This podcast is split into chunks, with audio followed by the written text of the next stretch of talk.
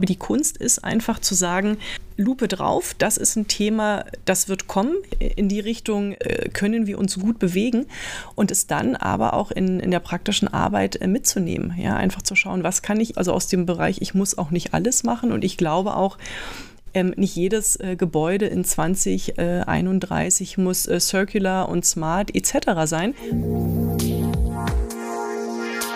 Interact Insights der Business Podcast zu Immobilien, Architektur und Technologie. Aus der Branche für die Branche. Bei uns hat alles seine Ordnung, daher vorab der Hinweis. Gira, das sind die mit den Schaltern. Wenn es um Smart Home, Smart Building oder einfach um Schalter und Steckdosen geht, kommt ihr an Gira nicht vorbei. Egal ob im großen Bürogebäude, im kleinen Eigenheim oder Tiny House. Gira sorgt für effiziente und stylische Elektroinstallationen made in Germany. Wenn bei euch zu Hause auch die Lichter angehen sollen, schaut doch vorbei unter gira.de. Gira. Smart Home, Smart Building, Smart Life. Hallo und herzlich willkommen zu Interact Insights, dem Podcast für Entscheiderinnen und Macher aus Immobilienwirtschaft, Architektur, Technologie und Design. Mein Name ist Markus Gerhards vom Rotonda Business Club und ich bin heute mal wieder auf Reisen und zwar im schönen München. Äh, ab und zu mache ich das ja, dass die Gäste nicht zu mir kommen, sondern ich zu ihnen. Nach München fahre ich besonders gerne, weil es eine wunderschöne Stadt ist. Und ähm, heute nochmal besonders gerne, weil ich zu Besuch bin bei Saskia Feil. Sie ist Spezialistin für Research und Unternehmenskommunikation bei WellsCap. Das ist der Asset- und Investment Manager der UniCredit. Und äh, außerdem ist Saskia Feil Mitbegründerin des äh, WealthCap Future Lab. Und was das ist, darüber wollen wir natürlich gleich reden und was in diesem Future Lab so passiert ist. Aber erstmal freue ich mich, dass ich hier bin. Hallo Saskia. Hallo Markus, ich freue mich hier zu sein. Sehr schön. Ja, das ähm, Future Lab, das ist sowas wie eine Expertenplattform, ähm, Think Tank sagt man ja auch gerne. Und ihr habt da 20 Experten aus Forschung, aus Wissenschaft, aus Wirtschaft und aus Praxis zusammengebracht. Das waren eigene Kollegen von, von WealthCap, aber auch ja, so bekannte Gesichter in der Branche wie zum Beispiel Julia Erdmann, äh, Raphael Gilgen von Vitra, äh, vom Fraunhofer Institut war jemand dabei. Ähm, genau, und äh, letztlich ging es, zumindest in dieser ersten Reise nenne ich das jetzt mal, darum, die Zukunft der, der Stadt als Ort der Wissensarbeit zu beleuchten. Ähm, ja, dieses ganze Thema, was passiert eigentlich mit Büroimmobilien, was passiert mit den Arbeitswelten, natürlich ein hochaktuelles Thema für die Branche. Und ähm, genau, darauf gucken wir natürlich gleich. Aber wie in jeder Podcast-Folge gibt es erstmal eine kleine Schnellfragerunde. Saskia, ich weiß, das hast du mir verraten, du bist gebürtige Berlinerin eigentlich oder du kommst aus Richtig. Berlin, jetzt lebst du in München. Ist natürlich eine gemeine Frage, aber ähm, was, ist der, was hat denn München, was Berlin nicht hat? Oh, da muss ich tatsächlich überlegen, wo ich da starten kann. Ich finde, also ich merke, mein, mein Herz schlägt wirklich für beide Städte. Also München ist meine Wahlheimat. Und ähm, geboren bin ich, wie, wie du schon gesagt hast, im, im Süden von, von Berlin. Ich finde tatsächlich, dass München eine extrem tolle geografische Lage hat. Also die, die Nähe zu den Bergen ist natürlich sensationell. Man ist super schnell in Italien. Ich finde, es ist eine ganz inspirierende, bunte Stadt auch geworden. Also wir hatten kürzlich auch die Möglichkeit, mal im, im Start-up-Bereich ein bisschen zu schauen, was sich da tut. Also es ist sehr, sehr innovativ, sehr, sehr gemischt, auch sehr international. Und ich finde, ähm, dass tatsächlich beide Städte wie eine eigene DNA haben. Und ich kann gar nicht sagen, dass ich die, die eine oder andere besser finde. Ich freue mich immer, wenn ich in beiden Welten unterwegs sein kann. Also ich bin auch allein durch, durch äh, meine Familie natürlich oft in Berlin. Ich bin jetzt auch diesen Donnerstag auf einem Innovationskongress äh, in meiner alten Heimat und freue mich dann auch immer wirklich wieder vor Ort zu sein, aber auch genauso wieder zurück hier in, in meine neue Heimat zu kommen und äh, genieße es wirklich sehr, auch die, die Zeit, die ich jetzt hier schon verbringen durfte. Ja. Und gibt es einen Lieblingsort in München? Ja, da habe ich tatsächlich ein. Ich bin also absoluter Heidhausen-Fan auch. Das ist also das äh, Viertel, in, in dem ich äh, direkt in, in München dann auch äh, gelandet bin. Und da ist mein absoluter Lieblingsort alles rund um die Isar so Richtung Deutsches Museum. Also das ist was, äh, das funktioniert, finde ich, immer gut. Da kann man sich super gut hinsetzen, toll zum Spazierengehen. Deutsches Museum natürlich auch unbedingt immer ein Besuch wert. Also finde ich eine ganz, ganz schöne Ecke dort unten. Mhm. Okay, schön. Und ähm, wenn du, wenn du entspannen willst, also weg von der Arbeit und allem, wa was machst du dann? Oh, auch da. Surfen auf dem Eisbach vielleicht. Ähm, tatsächlich, also zugucken habe ich geschafft. Surfen habe ich mich noch nicht ganz rangetraut. Also das, äh, das beeindruckt mich aber wirklich immer wieder, weil das ist auch ein absolutes USP von, von München. Also das habe ich äh, so, so noch nicht gesehen, dass wirklich auch im tiefsten Winter, in dunkelster Nacht dort ja wirklich gesurft wird. Also gerade wenn man nebenan zum Beispiel im Haus der Kunst mal unterwegs ist, was ich auch absolut empfehlen kann. Da gibt es immer, immer tolle Veranstaltungen. Und dann einfach nochmal ein Abstecher zu den Eisbach-Surfern ist ein Muss, ist ein absolutes Muss, wenn man in München ist. Ähm, und ich finde aber für mich persönlich auch da wieder Isa als absoluter Happy Place äh, zur Entspannung. Ich gehe da gern joggen. Also das ist ja. was äh, super schön. Man kommt auch ein Stück aus der Stadt raus und ähm, das ist was, was ich absolut empfehlen kann, wenn man sagt, man will so ein bisschen aus dem, aus dem urbanen, wirklich aus dem urbanen Raum so ein Stück äh, raus, dann ist man ja direkt Großhesseloher Brücke und da wird es dann schon, da wird's dann schon recht wild. Also kann ich auch absolut empfehlen, wenn jemand noch ähm, Ideen für die Lieblingsjoggingstrecke benötigt. Okay, super.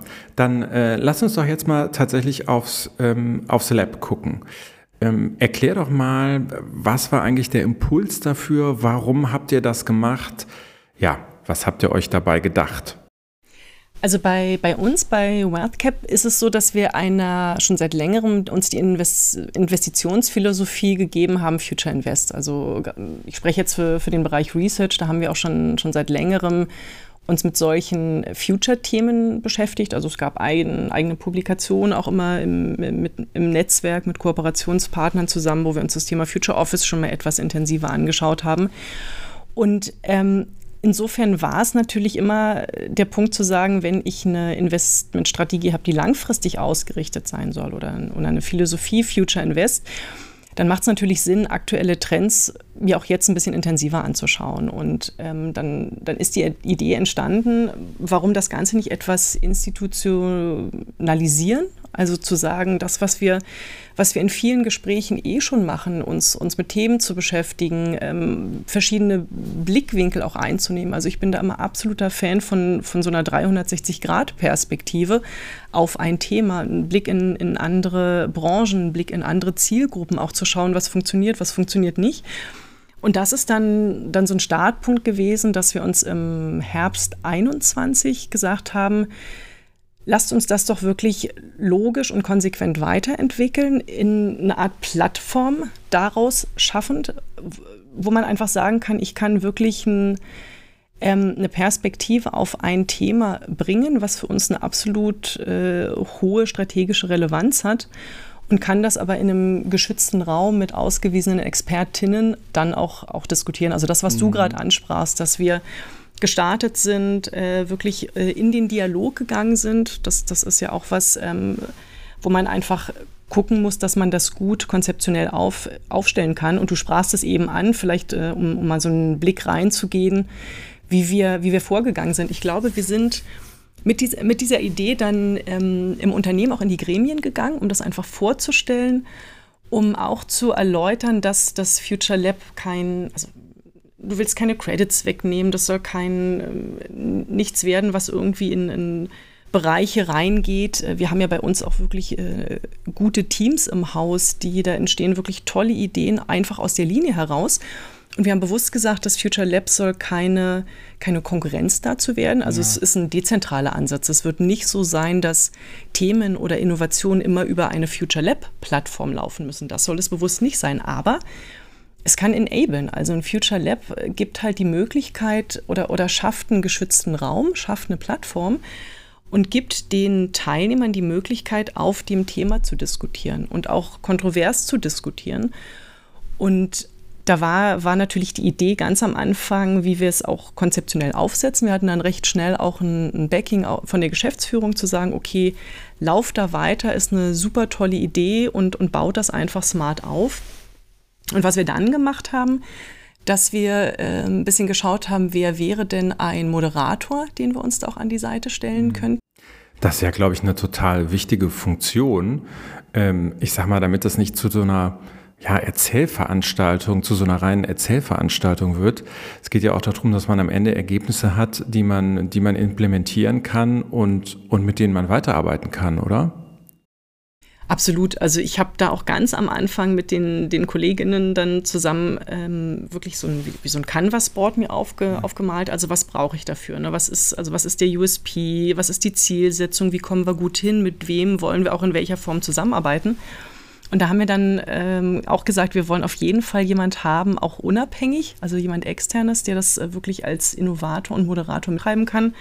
Das war dann der Raphael Gilgen, auf den, den wir da schnell gekommen sind, den, der das wirklich auch maßgeblich äh, mitgestalten, mitgestalten konnte und für uns natürlich auch eine absolut inspirierend war. Und das war für uns natürlich auch ein absoluter Glücksgriff. Also hat uns von Anfang an da begleitet, ähm, ist jemand, der ja auch in, in der Welt einfach unterwegs ist, also bewusst auch raus aus dem, dem deutschen Raum, raus aus deutschen Büros, auch wenn es um die natürlich im Endeffekt geht und so sind wir dann, dann letztes Jahr äh, gestartet. Und das war, denke ich mal, ein gutes Setting. Ich habe mich immer dafür stark gemacht. Das ist auch ein, aus meiner Sicht ein absoluter Mehrwert ähm, in, in einem Lab, dass der, der Tisch, also sei es der virtuelle oder der echte, an dem gehirnt wird auf den Themen, den musst du, den musst du bunt besetzen. Also den musst mhm. du möglichst bunt mixen äh, in den verschiedenen Altersclustern, männlich, weiblich, wenig hierarchisch. Ähm, gern auch so, so ein Cross-Industry-Approach, also nicht nur Immo-Branche, sondern auch, das hatten wir dann, dann bei den, den Experten-Sessions später gemacht, sondern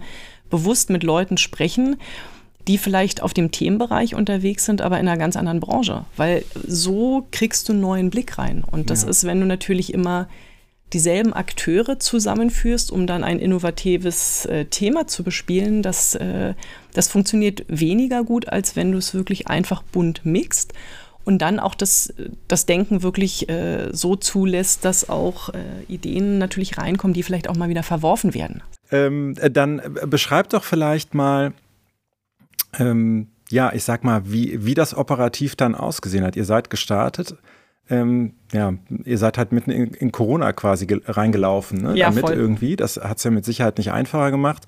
Aber ähm, um mal so ein Gefühl zu geben, ähm, ja, total. Also das, das was du gerade ansprachst, auch äh, das, das war wirklich so ein, äh, das ist mir am Anfang richtig schwer gefallen. Wir sind gestartet, also äh, Go für die Idee. Wir hatten wirklich die Teams gestafft, äh, mit dem den, den Raphael eingeladen, äh, wollten, wollten starten.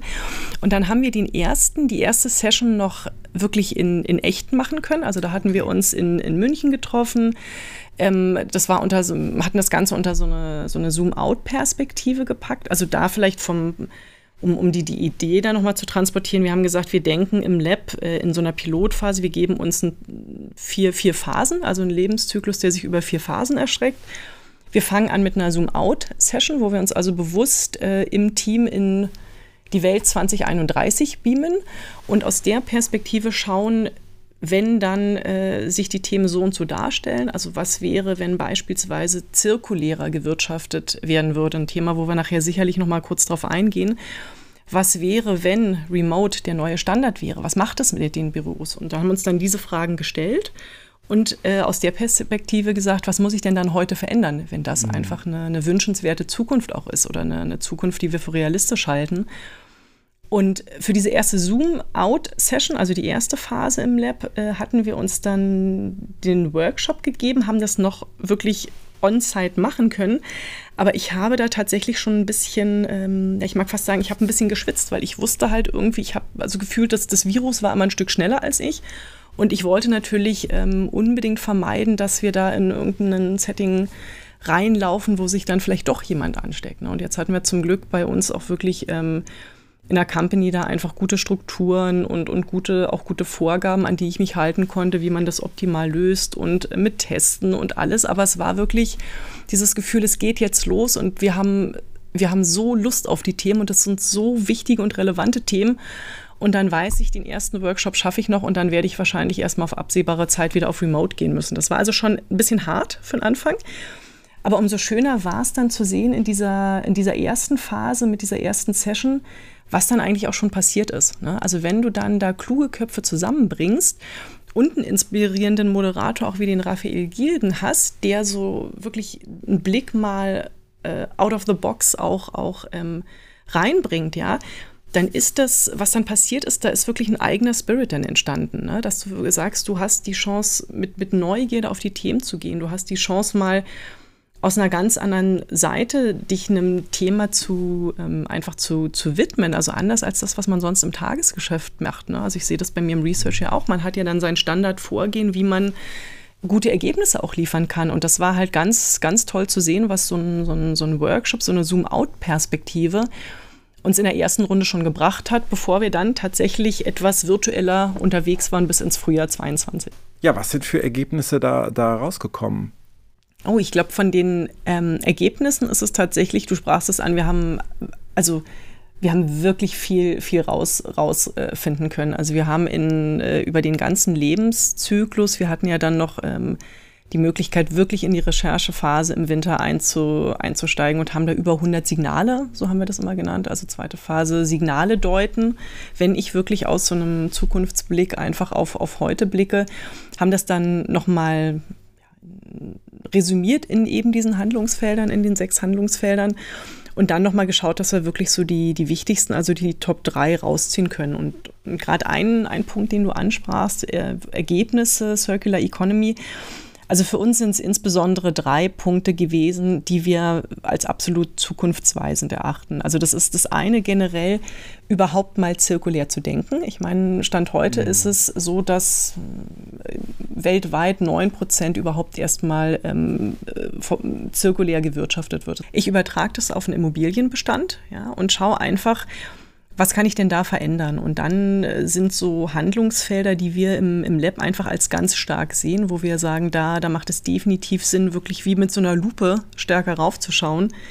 Das ist zum einen der ganze Bereich Waste an der Stelle. Also wenn ich mal sage, ich denke zirkulär und im Idealfall entsteht dann so wenig Abfall wie möglich bis gar keiner.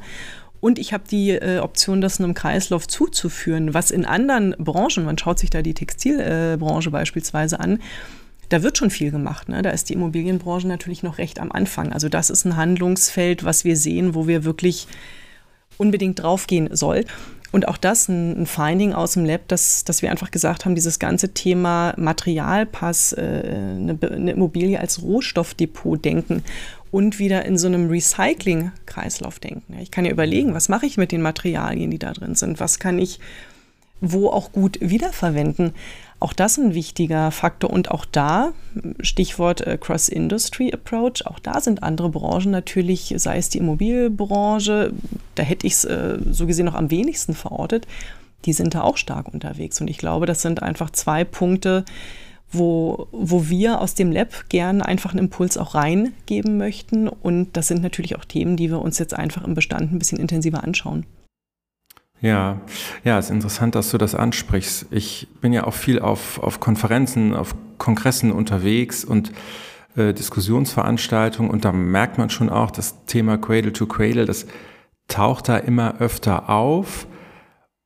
Und dann frage ich mich natürlich, also ich meine, wenn wir mal ehrlich sind, wir können ja bei vielen Gebäuden, da können die Eigentümer ja noch nicht mal sagen, wie, wie hoch der Energieverbrauch ist, ne? geschweige denn, dass das irgendwie äh, in, in einer ordentlichen Form äh, als, als brauchbare Daten irgendwie vorliegen würde.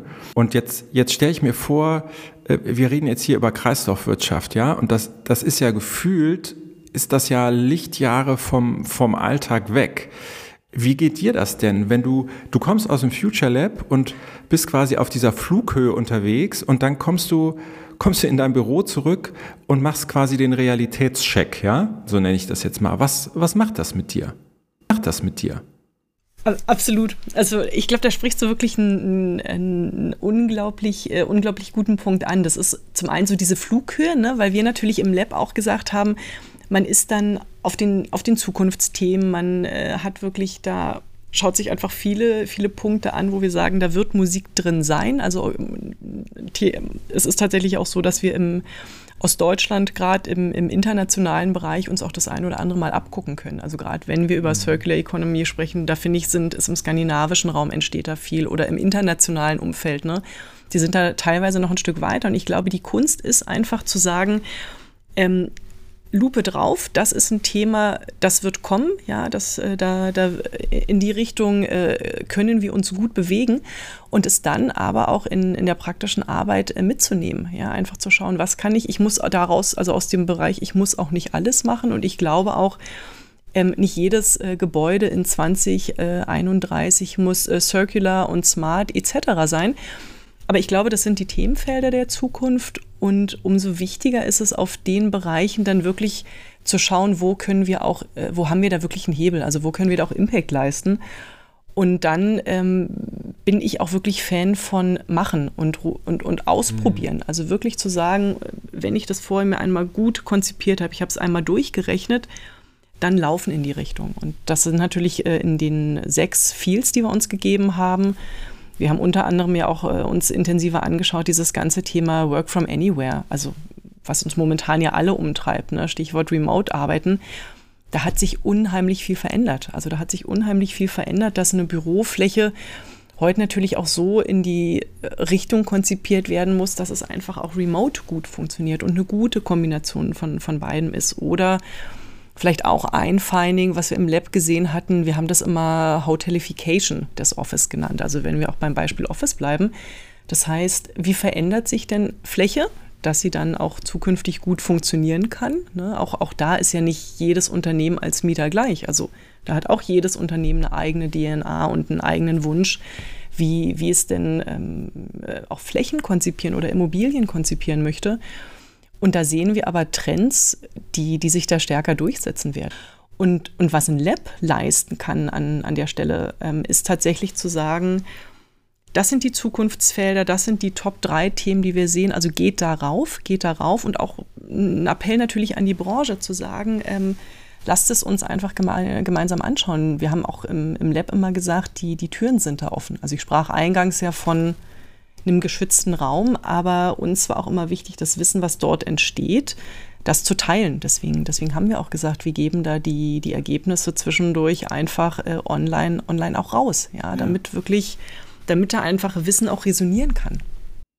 Das ist ja auch nochmal ein ganz äh, interessanter und ein ganz wichtiger Punkt.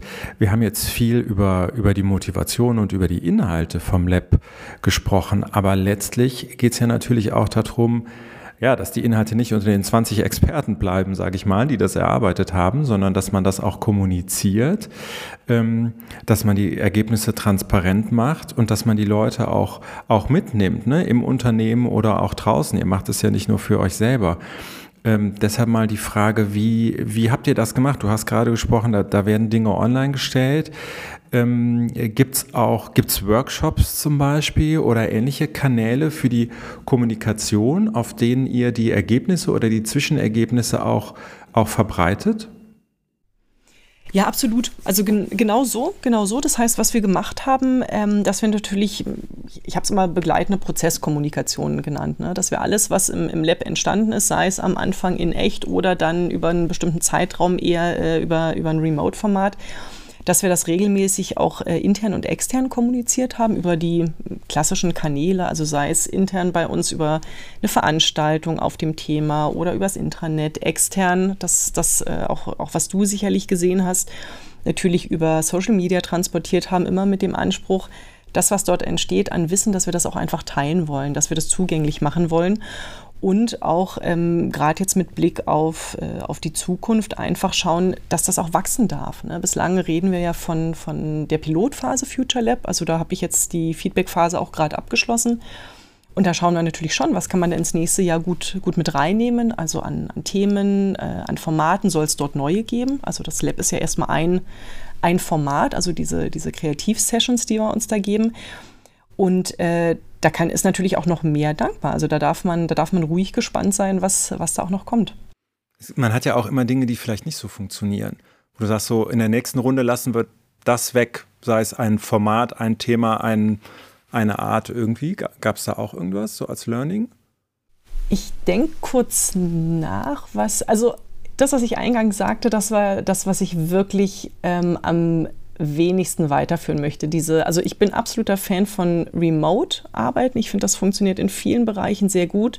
Aber im Future Lab mit so einem Kreativanspruch, mit so einem Anspruch wirklich des direkten Austausches, da würde ich gern im nächsten Jahr auch wirklich auf eine On-Site-Variante gehen. Also mhm. zu sagen, gern die Leute wirklich direkt, äh, direkt zusammenbringen, direkt diskutieren, weil das einfach, einfach, da, da werden wir einfach weiter mitspringen. Und das wäre so ein Punkt, da würde ich wirklich, ähm, das würde ich gern, gern anpassen wollen, was ich mir auch gut vorstellen kann, dass man vielleicht ein Format nochmal erweitert. Ne? Also dass man sich äh, überlegt, inwieweit man da so eine Art ähm, Trendlab noch mit reinnimmt oder über so ein, stärker über so eine Prototypen-Variante nochmal kommt. Also dass man vielleicht die Ideen, ne, dass das, was wir jetzt rausgearbeitet haben aus dem, aus dem Lab, dass man da noch etwas konkreter wird in dem einen oder anderen Bereich.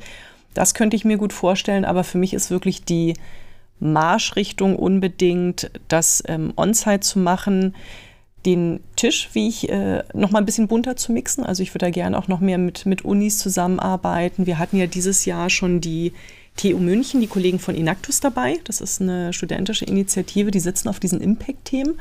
Das war super. Das war ganz toll, dass die, die mit dabei waren. Da würde ich gerne noch ein bisschen tiefer rein, also auch äh, da der Punkt Kooperation da unbedingt auch ein bisschen mehr noch machen. Mir fällt äh, gerade so, während wir, während wir sprechen, auf, ist das eigentlich, du bist Researcherin, habe ich am, am Anfang gesagt, so von, ich sage jetzt einfach mal von Haus aus.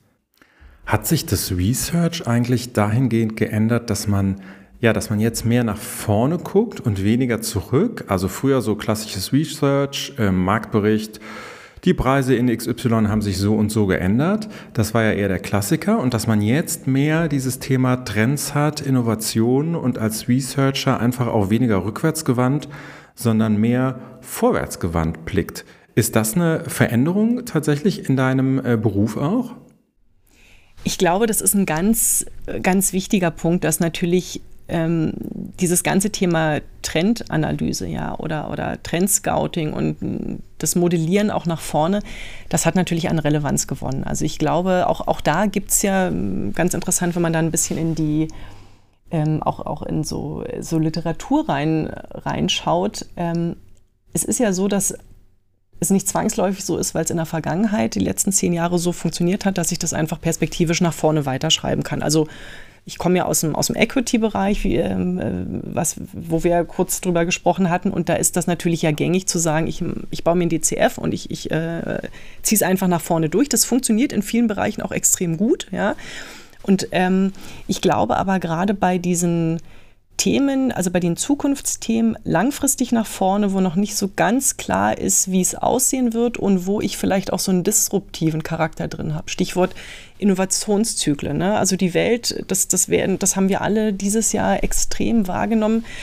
Es kommen Ereignisse, die keiner vorausgesehen hat. Es kommen Themen auf den Tisch, die vielleicht vor zwölf Monaten auch noch wenig Relevanz, Relevanz hatten. Und ähm, da hilft natürlich so, ein, ähm, so, eine Modulation nach vorne nur bedingt. Ja, ich kann natürlich die Prognosen bauen. Ich glaube aber, dass dieses ganze Trend-Scouting, um es mal modern zu formulieren, dass es schon wichtiger wird und umso wichtiger, dass ich da auch mit anderen Methoden und Tools arbeite. Also umso wichtiger, dass ich das nicht einfach klassisch nach vorne durchmodelliere, wie ich es vielleicht bei einem in der Aktienanalyse mache oder in, äh, eben in, in, in, Modellen, wo, wo ich es gut gebrauchen kann, sondern gerade für solche Themen, wie verändert sich eigentlich eine Lebens- und Arbeitswelt, da muss ich ein bisschen, ein bisschen raus aus, ja, vielleicht auch so ein bisschen aus der, aus der Wohlfühlzone. Und das kann ich nicht, nicht komplett in eine Excel-Sheet pressen, sondern ich muss da vielleicht neu denken. Ich muss, wenn wir über Arbeitslebenswelten reden, vielleicht auch stärker ähm, integriert denken, also stärker im Quartier denken, als nur in meiner eigenen Immobilie, in meinem eigenen Bürokonzept. Und damit habe ich im Lab und, und im Research, und, und damit schließt sich für mich tatsächlich der Kreis, natürlich deutlich mehr, deutlich mehr Power auf diesem ganzen Trendthema. Wobei ich eine, eine, eine, fundierte Datenanalyse, das wird immer die Grundlage sein. Also das haben wir natürlich im Lab auch gemacht, wenn wir auf Themen gehirnt haben. Ich war dann immer die aus dem Research, die äh, mit, den, mit den Zahlen rein ankam, ja, oder die KPIs rein, reingeliefert hat.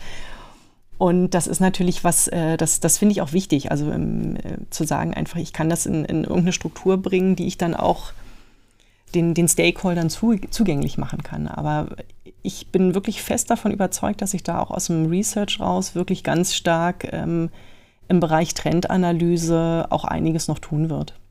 Ja, Saskia, dann äh, gucken wir darauf, was sich ändern wird. Und wir gucken vor allen Dingen äh, ganz gespannt darauf, was ihr im Future Lab noch so an Ergebnissen produziert, mit welchen Themen ihr euch beschäftigt. Und ähm, ich hätte jetzt beinahe gesagt, es ist, äh, es ist ja auch ein Kreislauf. Es stimmt gar nicht. Das ist tatsächlich eher was Lineares. Das heißt, das Future Lab wird ja weitergeführt äh, und weitergetragen. Und es gibt neue Themen, mit denen ihr euch beschäftigt und dann eben auch neue Ergebnisse. Ähm, da bin ich natürlich sehr gespannt. Vielleicht sprechen wir dazu einfach nochmal. Aber erstmal an dieser Stelle vielen Dank, dass ich da sein durfte. Vielen Dank äh, für die interessanten Insights. Ich wünsche euch gutes Gelingen bei den nächsten, beim nächsten Hirnen am, am Tisch und bin gespannt, was da rauskommt.